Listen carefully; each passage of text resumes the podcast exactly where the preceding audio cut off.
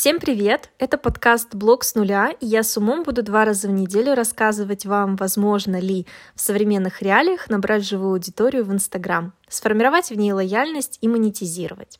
Начнем с организационных вопросов. Подкасты будут выходить два раза в неделю по понедельникам и средам. А при возникновении вопроса вы всегда можете обратиться ко мне на мою страницу в Инстаграм с умом, ссылка есть в описании. Тема сегодняшнего эфира – давняя мечта длиною в 6 лет. Когда я прописывала название, сердце реально сжималось, потому что я никогда бы не подумала, что действительно смогу решиться, отбросить все сомнения и страхи и завести экспертный блог.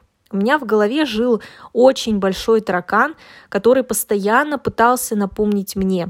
Все лучшее уже досталось кому-то другому, а я, как обычно, не успела. И данная мысль распространялась не только на то, чтобы начать вести страницу в Инстаграм, но и на всю мою жизнь и ее сферы в целом. Блог в Инстаграм я завела приблизительно с момента создания самой социальной сети. Подписалась на 20-30 знакомых, они на меня. Позже, может, еще 100 человек из окружения. Публикации раз в месяц, если не реже, без подписи или же с заумными цитатами. В тот момент начиналась эпоха первопроходцев, людей, которые использовали возможности социальной сети по максимуму, экспериментировали, как-то двигались. Но думаю, что именно тогда я даже не знала о их существовании, потому что не выходила за пределы своих знакомых в подписках. Со временем среди них же стали появляться те, кто тоже становился популярнее, и только тогда появился мой интерес и местами зависть. На протяжении последующих лет четырех я проводила в Инстаграм очень много времени, впитывая в себя как губка полезную информацию, но оставалась лишь в роли наблюдателя.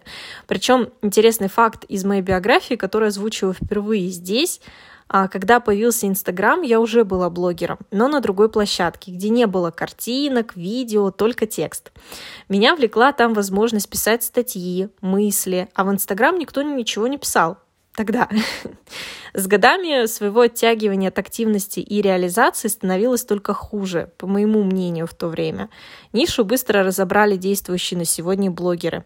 И ситуация отлично демонстрировала и жизненную реальность, где богатые только богатели, так и появились миллионники по подпискам и заработкам. А, и, наверное, в психологии моего мышления ничего бы не изменилось. Я продолжала бы считать, что вот, вчера еще может быть, а сегодня уже точно нет. Если бы не мощнейший толчок стечения жизненных обстоятельств, где я, э, в том числе, переезжаю жить за границу, в Прагу, выход из зоны комфорта оказался таким сильным, в хорошем смысле, что однажды проснулась с осознанной мыслью «я не могу жить так дальше». С точки зрения предвестника к изменениям в судьбах людей, убеждена заложен фундамент только собственного принятия желания этих изменений. Никто не поможет вам, кроме вас самих. Это вот как раз из такого случая. Поэтому я никогда не приветствую занятия убеждать других. Если вам сегодня не хватает мотивации, значит, еще не наступила контрольная точка, как это произошло у меня. Больше не могу, как прежде. Вернемся к мысли и выходу из зоны комфорта. Хорошо, я решилась. Ура! Что дальше? Разумеется, четкого плана к действию мне не было, но продолжать сидеть и только поглощать информацию, учиться, уже не могла. Как раз на тот момент закончила обучение по таргету, и пазл сложился в решении сразу начать с продвижения по данному способу. Сейчас стоит озвучить самую смешную часть. Стартовать без темы блога без упакованного под нее блога, без грамотной идеи содержания рекламных макетов. В общем, это прям кошмар в моих глазах сейчас, но я очень благодарна той себе за решительность начать делать ошибки. Позже мы будем разбирать с вами все мои ошибки и учиться делать правильно. Если быть точнее, тему блога я тогда выбрала. И мне очень стыдно озвучивать предисловие, но, может, кому-либо это сможет помочь. Когда я уже знала, что еду жить в Европу, у меня были мысли. Здорово, наконец, моя жизнь станет такой красивой и интересной. И именно с таким настроем принималось решение делать блог о Праге. Вот незадача. Смена города и страны не делает мир насыщенней. Но я тогда об этом не знала. А можете себе представить картинки моих рекламных макетов. Смотрите, это я, такая молодец, живу в Чехии, переходите, покажу вам красивую жизнь. И чё? Реально ничего. Настолько пустое содержание, что практически не принесло мне аудитории в блог. Я тогда расстроилась, решила, таргет не мое в данной теме, пойду на рекламу к блогерам. И действительно пошла. Старалась искать целевых, да, целевых, кто тоже жил в Праге, либо других городах за границей. Живую аудиторию набрать получалось, а, около двух с половиной тысяч из десяти реклам. Помню эти первые дни внутреннего полета от начала публичной жизни. Вставала рано утром и бежала на улицу снимать город.